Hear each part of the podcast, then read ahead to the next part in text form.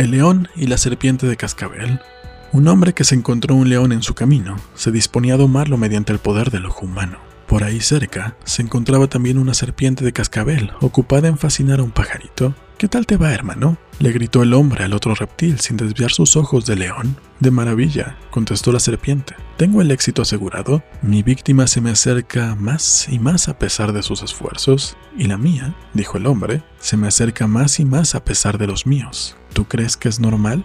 Sí. ¿Tú crees que no? Respondió el reptil como mejor pudo, con la boca llena de pájaro. Será mejor que lo dejes. Media hora más tarde, el león, hurgándose los dientes con las garras, le dijo extrañado a la serpiente de cascabel que en toda su variada experiencia en el arte de ser domado, no había visto nunca un domador que desistiera tan concienzudamente. Pero, añadió con una amplia expresiva sonrisa, yo lo miraba a la cara. Ambrose Bierce, Fábulas Fantásticas.